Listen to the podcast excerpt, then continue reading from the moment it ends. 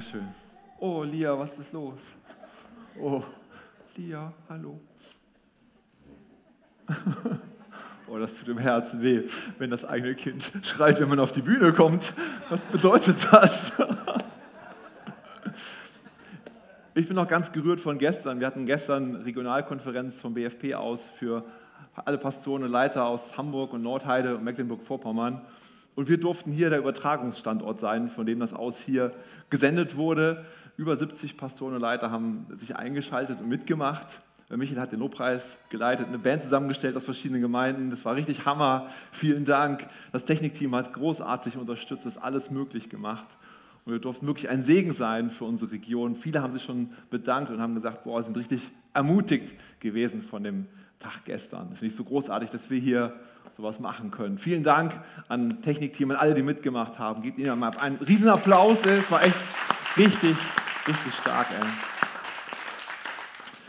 Ja, Daniel. So am, am ersten Monat in der Pandemiezeit bin ich irgendwie auf die Idee gekommen, das Buch Daniel mal weiter zu studieren.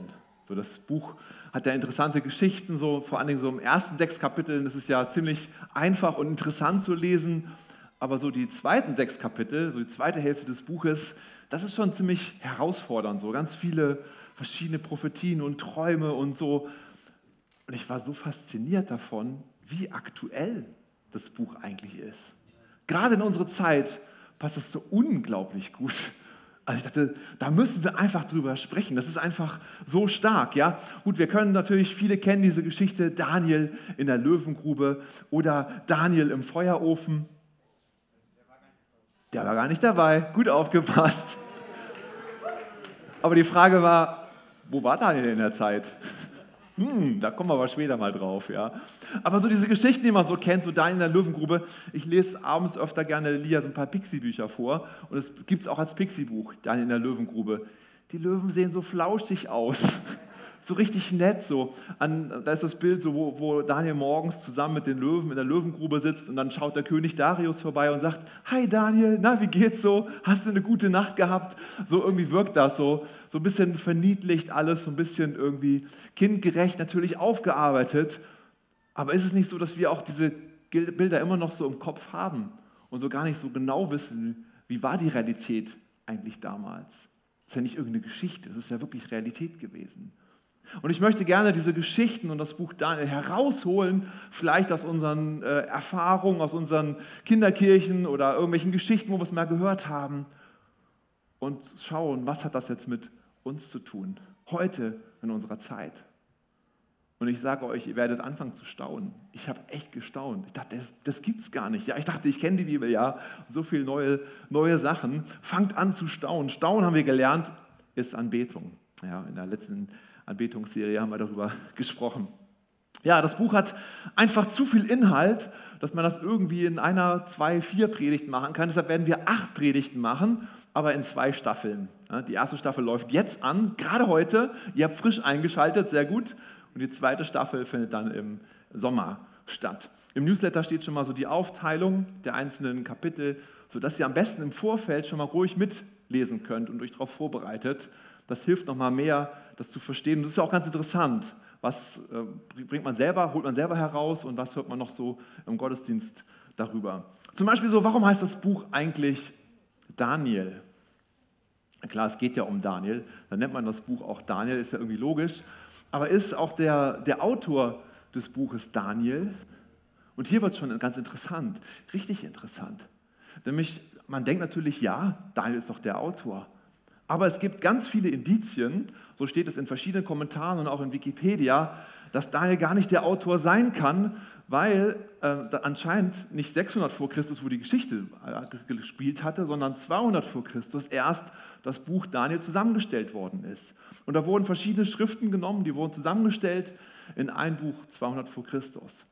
Und da dachte ich, okay, das heißt, das kann ja gar nicht alles von Daniel gewesen sein, weil da hat es mit 200 Jahre vor Christus, also er hat nicht 400 Jahre gelebt, das ist uns ja klar. Ne? Aber da habe ich nachgeguckt, was für Indizien sind das, die das zeigen, dass es nicht Daniel geschrieben haben kann. Das ist ganz einfach. Die Indizien sind, dass in dem Buch Daniel Prophezeiungen drin sind über einen Herrscher, der kommen wird. Und es ist so detailliert und äh, großartig vorher geschrieben, wie, das wird hinterher der Antiochus Epiphanes sein, 175 vor Christus, dass die Leute denken, das muss erst geschrieben worden sein, nachdem das geschehen ist. Das sind die Indizien, ja. Die können nicht glauben, so viele Kommentatoren können nicht glauben, dass Gott im Detail Sachen vorhersagen kann. Dann denkt man also, gut, dann schieben wir das Herstellungsdatum des Buches einfach nach hinten, dann passt das wieder. Glauben wir nicht an einen Gott, der das kann? Ja? Glauben wir nicht an einen Gott, der Prophetien geben kann, die absolut im Detail zutreffen werden irgendwann? Absolut. Also von daher äh, sind diese Argumente, finde ich, ziemlich schnell vom Tisch zu wischen. Und die zeigen, wie Menschen immer wieder versuchen, auch Gott herauszuoperieren aus der Bibel. Da sollten wir vorsichtig sein. Ne? Also war Daniel der gesamte Autor? Vielleicht wissen wir es gar nicht so genau. Aber vielleicht spielt es auch gar nicht so die ganz wichtige Rolle. Was wir wissen ist, es ist Wort Gottes. Und Wort Gottes heißt, es ist von, von Gott inspiriert und Gott achtet darauf, dass da nur drin steht, was ihm gefällt. Und so können wir das Buch nehmen und viel daraus lesen und übertragen. Daniel bedeutet vom Namen her, mein Richter ist Gott und kein anderer. Mein Richter ist Gott. Und das zeigt wirklich auch genau das Buch. Es ist so eine Zeit von, von Großreichen. Die Reiche wurden immer größer und es wurde schon so langsam eine Weltkultur etabliert. Es gab eigentlich nur noch ein großes Reich und alles andere war nicht mehr so, war nur noch so nebensächlich. Es bildete sich eine Welteinheitskultur ab. Und da merken wir schon die Aktualität der Bibel. Ich habe einen ziemlich krassen Spiegelartikel gefunden, wo ich dachte, das kann nicht sein. Das steht ganz normal im Spiegel drin. Falls es der Klimawandel und die Migrationstragödien der letzten Jahre noch nicht bewiesen haben, Covid-19 beweist es uns jetzt von Tag zu Tag. Kriegen, äh, Krisen wie diese bräuchten eine Art Weltregierung. Krasse Aussage, oder? Krasse Aussage in so einem ganz normalen Blatt. Wir brauchen eine Weltregierung, um dagegen anzugehen. Da ich, boah, das ist aktueller denn je. Was bei Daniel schon gewesen ist, da hat es schon abgezeichnet. Jetzt schreiben ähm, Medien darüber, dass wir das bräuchten. Daniel sagt, mein Richter ist Gott. Nur ihm unterstelle ich mich.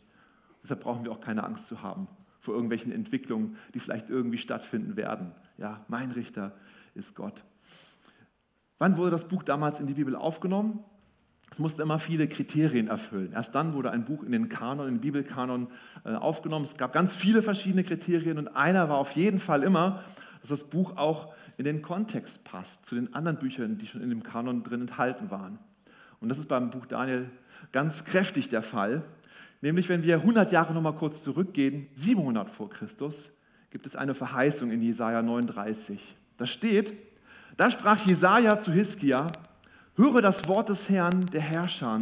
Siehe, es kommt die Zeit, da alles, was in deinem Haus ist und was deine Väter bis zu diesem Tag gesammelt haben, nach Babel weggebracht wird. Es wird nichts übrig bleiben, spricht der Herr. Und von deinen Söhnen, die von dir abstammen, werden die du zeugen wirst, wird man welche nehmen und sie werden Kämmerer sein im Palast des Königs von Babel. Könnte man sagen, was ist denn das für eine seltsame Verheißung? Ja, das soll passieren. Da sollen Leute aus meinem Palast woanders hingehen und da Diener des Königs werden. Wie soll das denn passieren? 100 Jahre später ist genau das passiert bei Daniel. Auch so interessant in der Bibel allein Verheißung zu sehen und auch zu gucken, wo werden sie erfüllt. Und da sieht man allein schon in der, in der Bibel, wenn man das so durchcheckt, wie, wie man teilweise Gänsehaut bekommt, wie faszinierend das ist, was, was in der Bibel alles allein da schon zu finden ist. Also Daniel ist genau der, der diese Prophetie mit dann auch erfüllt. Man schätzt, Daniel war so zwischen 15 und 20 Jahren. Da wurde er rausgerissen aus Israel. Er wurde weggeschleppt in ein fremdes Land, von der Familie entfernt, aus der Kultur herausgerissen, aus der Religion, aus allem, was für ihn normal war plötzlich in ein ganz fremdes Land. Stell dir mal vor, mit 15 bis 20 wäre dir sowas passiert. Ziemlich, ziemlich krass. Aber das Gute war, er hatte seine drei Freunde. Die heißen Hanania, Misael und Asaja. Viel bekannter sind eigentlich die Namen, die sie später bekommen haben. Aber das Gute war, so war Daniel zumindest nicht alleine. Und dann die Frage, warum wurde eigentlich er ausgesucht? Warum Daniel? Das lesen wir in Daniel 1, Vers 3. Und der König befahl Aspenas, dem Obersten seiner Kämmerer, dass er ihm etliche von den Söhnen Israels bringen solle, die von königlichem Samen und von den vornehmsten sein sollten. Junge Männer, ohne jeden Makel, schön von Gestalt und für alle Wissenschaften begabt, die Einsicht und Verstand hätten und tüchtig wären. Daniel und seine Freunde mussten also richtig begabt gewesen sein. Das waren ziemlich kluge Köpfe, verständige junge Männer und die wurden ausgesucht. Und dann steht extra noch, sie waren besonders hübsch. Alle Mädels sagen mal, uh. ja, sie wurden herausgerissen aus ihrer Karrierechance. Es war klar, dass das ganz gute, äh, gute Jungs waren, die hatten viel drauf, die hatten eine ganz gute Karriere vor sich in Israel und wurden rausgerissen. So frustrierend. Ja, man will richtig durchstarten und dann wird man einfach mal abgeschleppt in ein fremdes Land. Und dann sollen sie Schriften und die Sprachen der Babylonier lernen. Sie sollen drei Jahre erzogen werden, eine richtige Ausbildung, nach allen Regeln der Kunst. Und dann werden sie dem König vorgestellt und der darf dann entscheiden, ob sie Diener werden oder ob sie irgendwo abgesetzt werden. Ja, und dann kam das Spannende, sie durften von der Tafel des Königs mitessen. Das klingt erstmal gut, oder? Die Tafel des Königs, ich kann mir das vorstellen, wie das da aussah. Hm, lecker Fleisch ohne Ende, alles Mögliche war da, Wein und die Kostbarkeiten und alles so. Aber es gab damit ein Problem, ist ja klar, ne? Die Fleischsorten, das durfte er gar nicht essen. Wie das Essen zubereitet worden ist, wahrscheinlich durfte er davon gar nicht viel anrühren, weil das einfach alles nicht zu den Vorschriften passt, die sonst so in Israel üblich waren. Daniel und seine Freunde durften davon eigentlich nichts anfassen. Jetzt kommt so der erste spannende Konflikt. Wie gehen sie damit um? Es gibt auch so viele Gründe, warum man das doch noch irgendwie essen könnte. So, naja, also ähm, ich bin ja jetzt im anderen Land, hier ist ja auch eine andere Kultur, vielleicht darf ich das dann trotzdem machen. Oder Gott hat mich doch sowieso schon verlassen, dann ist doch jetzt alles egal. Und vielleicht ist, bekommt doch sowieso keiner mit, wenn ich hier im Palast das mache. Die draußen, die Leute, die kriegen das gar nicht mit. Und alle machen das doch sowieso, alle essen mit. Wie gehen deine, deine Freunde damit um? Das schauen wir uns gleich nochmal an. Es wird noch viel schlimmer. Sie sollen erzogen werden nach einer ganz neuen Kultur. Sie sollen richtig umgeprägt werden. Sie sollen eigentlich ihre Kultur vergessen und Babylonier werden.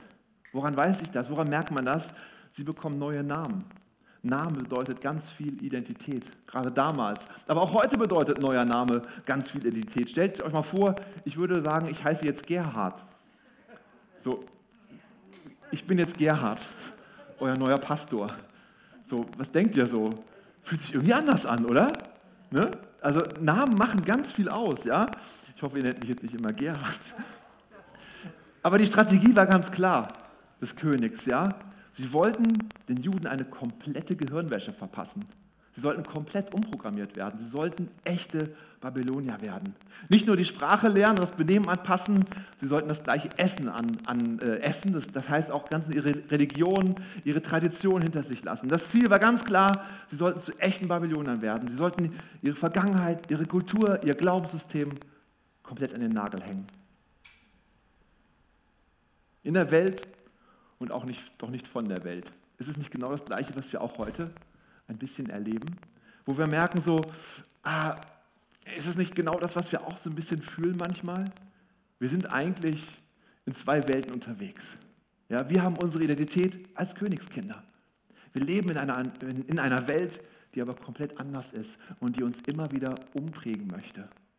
Was, was versuchen die Medien uns beizubringen? Was versucht vielleicht auch die Regierung uns ähm, aufzudrücken an Erziehungsmöglichkeiten, wo wir sagen, nein, da müssen wir irgendwo auch mal Stopp sagen. Weil wir sagen, wir sind Königskinder, das ist unsere Kultur, danach leben wir, danach richten wir uns aus. Aber immer wieder kommt der Einfluss, der uns umprägen möchte. Und darum geht es eigentlich vor allem hier bei Daniel im Kapitel 1. Ich will jetzt kein düsteres Bild malen, ja, aber ich möchte euch darauf aufmerksam machen, dass wir nicht von der Welt sind, wir sind aber in der Welt. Ich möchte darauf aufmerksam machen, dass wir schauen und vorsichtig sind, was passiert um uns herum. Ein ganz plattes Beispiel, ja? Erzähl mal in der Schule auf deiner Arbeit, dass wir hier als Kirche die Meinung vertreten, der erste Sex sollte erst in der Ehe stattfinden. What? Das ist so weit weg von der Realität. Es ist so weit unvorstellbar, als ob wir Aliens sind. Ja, sowas zu verkündigen, es geht gar nicht. So anders ist die Welt, als was wir eigentlich denken, was richtig wäre. So komplett weit weg. Ähm, wie prägen uns Filme und Serien? Ich weiß noch so, als, ähm, als etwas Jüngerer kam mal dieser Filmtitel raus, 40 Tage, 40 Nächte. Da denkt man erst an eine Fastenzeit.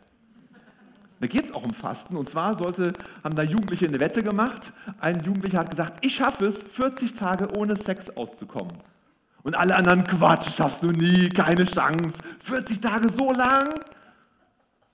Und ich als Junge dachte damals so, äh, ich habe noch nie Sex gehabt. 40 Tage? Ist das ein Problem? Ich verstehe ja nicht, was hier los ist. Und das hat was mit mir gemacht. Ne? Das hat mich geprägt, wo die, wo die Medien mich geprägt haben und zu sagen, du bist echt komisch drauf. Du bist echt seltsam. Du bist irgendwie vom anderen Stern. Ja, das bin ich. Ich bin in der Welt, aber ich bin nicht von der Welt. Wie geht es dir, wenn du dann als in der Ehe bist? Bist verheiratet, deine Frau wird schwanger und ihr ist einfach kotzübel. Mehr als 40 Tage. Was passiert dann, wo du plötzlich merkst, huch, ich kann jetzt 40 Tage hier nicht irgendwie, das ist doch nicht normal, oder? Wie komme ich damit klar? Das ist völlig normal. Das kann passieren. Ja, wenn man es als Jugendlicher nicht gelernt hat, wird es in der Ehe auch schwierig werden. Die Gesellschaft sagt uns, wir sind absolut nicht normal, irgendwas stimmt mit uns nicht. Und das ist auch zum Beispiel bei der Botschaft der Gnade so. Ja? Wir sagen, hey, das geht nicht um deine Leistung. Es geht einfach darum, dass du sagst, ich schaff's nicht, ich kann nicht und du bist angenommen. Wie komisch ist das denn? Heute müssen wir überall leisten, wir müssen überall zeigen, was wir drauf haben. Und erst wenn wir richtig geleistet haben und noch geleistet haben und noch hier einen Schein haben und da noch eine Prüfung abgelegt haben, irgendwann sind wir dann da, wo wir sagen können, jetzt haben wir es so ein bisschen geschafft. Bei Gott ist es anders. Da sind die Schwachen, die Großen. Da sind die, die verletzt sind, die, die zu Gott kommen dürfen, wo Gott sagt, ja, komm zu mir. Die, die am Ende sind, da sagt Gott, in meiner Stärke, in deine Schwächheit wird in meiner Stärke stark. Ja, so, so ist Gott unterwegs. Eine komplett andere Botschaft, wo es immer wieder so gut ist, klar zu werden, wir sind in der Welt, aber wir sind nicht von der Welt. In so vielen Bereichen merken wir das, wie wir da einfach anders unterwegs sind. Wie geht jetzt nun Daniel und seine Freunde mit dieser Situation vor, äh, um? Ist er nun von, den, von der Tafel des Königs oder nicht?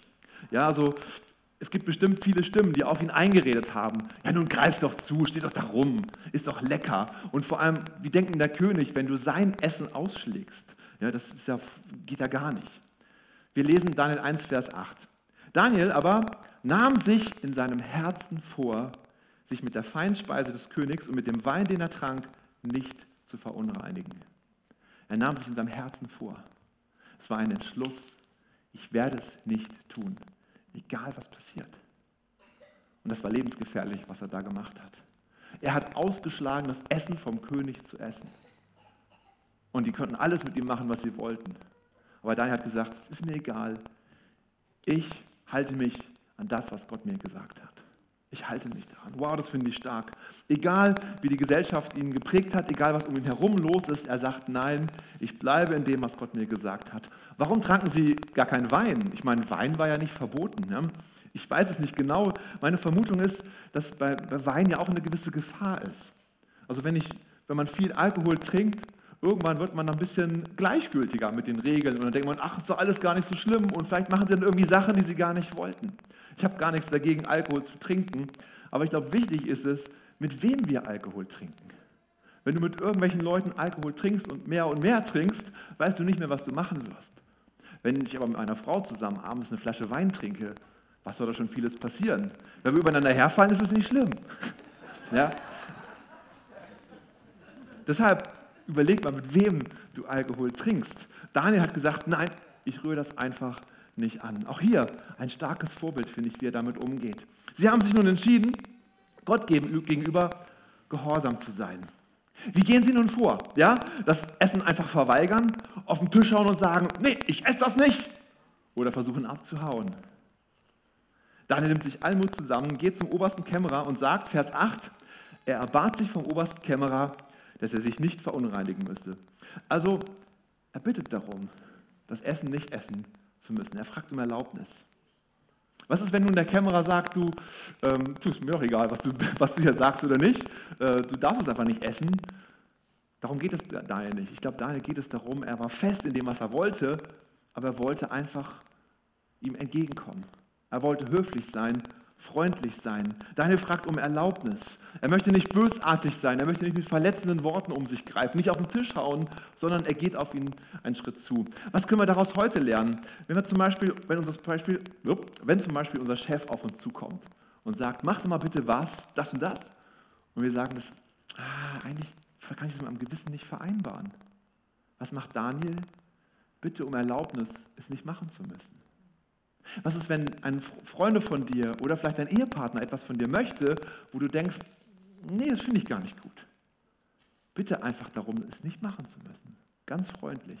Nicht gleich auf den Tisch hauen und weglaufen, was auch immer. Einfach mal zu sagen, wie Daniel, nee, bitte, wie wäre es, wenn ich das nicht machen muss? Ich kenne eine Geschichte von einer, einer Frau aus Munzburg, die äh, hat in einer PR-Agentur gearbeitet und dann kam der Chef auf sie zu und sagte, hier, wir haben Tarotkarten, die wollen wir jetzt hier, ähm, eine Firma, die stellt Tarotkarten her und wir können jetzt hier so Public Relations dafür machen und ich habe dich dafür ausgewählt, dass du dich darum kümmerst. Und sie so, ich soll für äh, Tarotkarten Werbung machen, na stark. Was mache ich jetzt? Sie ist zu ihrem Chef gegangen, hat gesagt, ich bitte dich um Erlaubnis, es nicht machen zu müssen. Und der Chef sagte, na gut, okay. Hat der Chef darüber nachgedacht und hat den, Aus, den, den Auftrag komplett gesagt, okay, ich vertraue dir einfach, wir lassen den Auftrag einfach fallen. Ein paar Tage später kam ein Riesenauftrag von einem großen Ölkonzern. Und der Chef sagte, ich höre jetzt immer auf dich. Ja? Also es war einfach echt, echt beeindruckend. Ja? Nun haben wir aber ein Problem. Was sagt der Kämmerer? Ich fürchte nur meinen Herrn, den König, der auch eure Speisen und euer Getränk bestimmt hat. Darum, wenn, ähm, sollte er wahrnehmen, dass euer Aussehen weniger gut wäre als das der anderen jungen Männer in eurem Alter, dann werdet ihr schuld, wenn ich meinen Kopf beim König verwirke. Verstehe ich irgendwie ehrlich gesagt, ja. Er hat richtig Todesangst. Wenn hinterher der König kommt und sie merken so, das sieht nicht gut aus, was sie da gegessen haben. Wie geht Daniel damit um?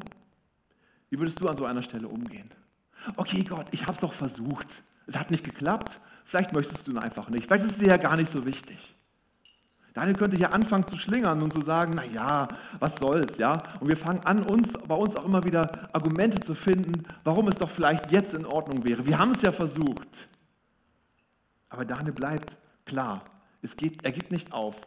Er versucht es weiterhin.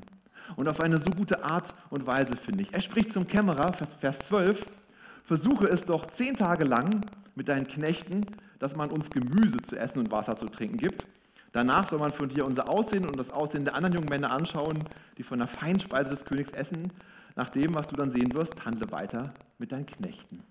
Das ist doch durchaus überzeugend. Ja?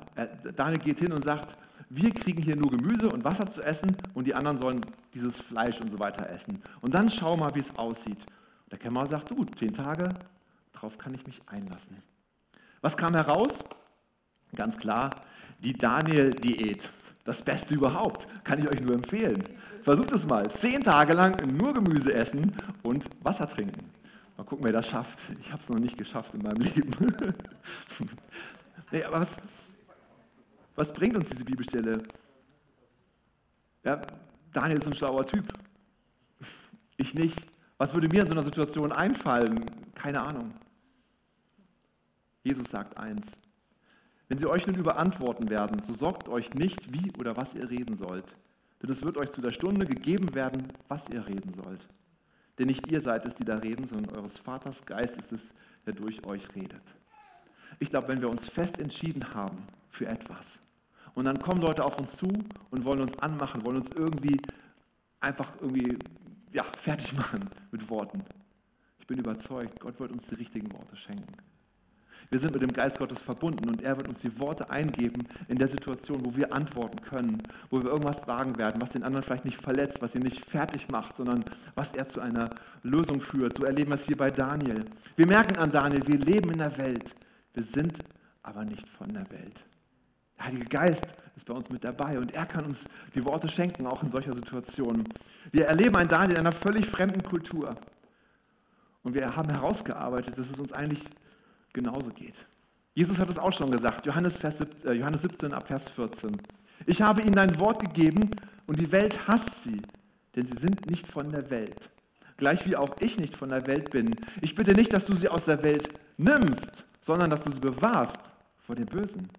Sie sind nicht von der Welt, gleich wie auch ich nicht von der Welt bin.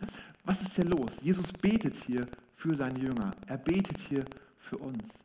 Er sagt über uns aus, ihr seid in der Welt, aber nicht von der Welt. Und das Interessante ist dann so, ah, ist es nicht schwer, ist es nicht, ist es nicht hart?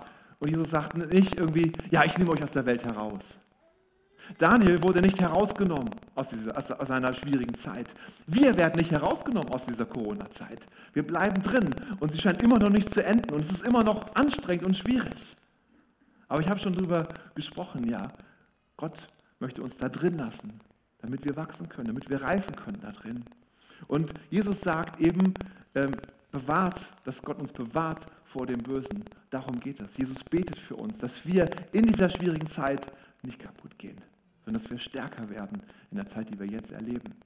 Ich habe gesagt, das ist wie eine, wie eine Welle, im, im, im, immer wieder so erleben wir das. Diese, diese Corona-Zeit ist eine Welle, die jetzt da ist, die hart ist. Sie wird wieder abebben und es wird wieder eine gute Zeit werden. Und ich sehe es hier, der Saal ist voll mit Leuten. Wir werden Lobpreis machen. Wir werden ein großes Gemeindefest veranstalten. Ja, ich freue mich schon mit ganz viel Fleisch. Es wird richtig gut werden, wenn, wenn wir das dürfen. Ja, und das, das wird kommen. Es wird kommen. Ich weiß nicht wann, aber es wird kommen. Aber dann kommt vielleicht wieder eine nächste Welle. Und die wird vielleicht noch schwieriger werden. Und deshalb möchte ich euch so ermutigen, das, was wir jetzt sind, in dieser Situation, in der wir hier stecken, sie zu nehmen und daraus zu lernen und reifer zu werden als Menschen. So wie Daniel es geschafft hat, reif zu werden in seiner Situation. Er war in dieser Welt, aber nicht von dieser Welt. Ja, Daniel und seine Freunde bekommen neue Namen, sie bekommen eine neue Identität, von außen übergestülpt. Und die Frage ist, welche Identität leben wir jetzt? Welche Identität bringen wir nach außen? Sind wir Reich Gottes? Haben wir die Reich Gottes Identität angenommen? Leben wir diese? Oder lassen wir uns eher diese Identität von der Welt überstülpen, in der wir gerade stecken? Ist die vielleicht eher die am, die am Steuer ist? Ähm, daher hat sich klar aufgestellt, an was sie sich halten wollen. Ein Ja war ein Ja, ein Nein war absolut ein Nein. Das war, da war nichts dran zu rütteln. Sie haben es versucht, natürlich auf eine gute Art und Weise rüberzubringen, mit dem Kämmerer zu sprechen, aber sie waren ganz klar in dem, was sie wollten und dem, was sie nicht wollten. Lass uns nicht von der Gesellschaft irgendwas aufdrücken, wo wir denken, oh, ich bin so komisch, ich bin irgendwie ein Außerirdischer, so wie ich mich verhalte, wie meine Wertvorstellungen sind. Ja, vielleicht ist das so aber es ist das Wort Gottes. Die Gesellschaft verändert sich. Wer weiß, was in 20 Jahren noch normal ist oder nicht normal ist. Was wir heute erleben, was heute normal ist, war vor 50 Jahren überhaupt gar nicht möglich. Die Gesellschaft verändert sich immer weiter, es wird irgendwie immer anders werden. Wie gut, dass wir das Wort Gottes haben, was uns immer wieder sagt, was richtig ist, in welcher Kultur wir unterwegs sein sollten. Wir sind also in der Welt, aber nicht von der Welt. Und deshalb lasst uns nicht die Argumente der Welt nutzen, um uns irgendwie daran anzupassen. Am Ende des Kapitels 1 sind nun die drei Jahre der Ausbildung um. Alle Leute waren jetzt fertig ausgebildet und wurden jetzt dem König vorgestellt. Was passiert nun? Wir lesen es in Vers 19. Keiner unter ihnen allen wurde gefunden, der Daniel, Hanania, Misael und Asaja gleichgekommen wäre. Und sie traten in den Dienst des Königs. Und in allen Angelegenheiten, die Weisheit und Einsicht erforderten, nach denen der König sie fragte, fand er sie zehnmal besser als alle Traumdeuter und Wahrsager, die er sonst in seinem ganzen Reich hatte. Es lohnt sich, sein Werten treu zu sein. Auch wenn wir denken, so in der Situation, jetzt ist es schwierig. Aber Gott wird es belohnen. Er wird uns durchtragen in schwierigen Zeiten. Und das Gute liegt auf jeden Fall vor uns. Amen. Amen. Das war erst der Anfang von Daniel. Freut ihr euch auf die weiteren Kapitel? Ich freue mich sehr. Da gibt es so viel Gutes in diesem Buch. Danke, Jesus. Danke, Jesus. Danke, Jesus. Danke, Jesus. Halleluja, Jesus. Was für ein Buch, Herr, was für eine Botschaft. Und wir merken, wie, wie die Botschaft deiner Gnade auch so völlig anders ist als das, was wir in der Welt erleben, Herr. Aber es ist wahr. Und ich bete nun, dass wir diese Botschaft der Gnade wieder neu anziehen, Herr, heute Morgen. Und dass wir herausgehen aus einem Leistungsdenken, dass wir herausgehen aus dem Denken, wir müssen irgendwas leisten, um bei dir angenommen zu sein. Wir dürfen zu dir kommen. Wir dürfen uns Kinder Gottes nennen. Halleluja. Danke dafür, Jesus. danke, dass du uns gerufen hast, Kinder Gottes zu sein, Herr. Und wenn wir Kinder Gottes sind, dann ziehen wir eine neue Identität an. Wir sind Königskinder. Seine neue Kultur, die wir leben.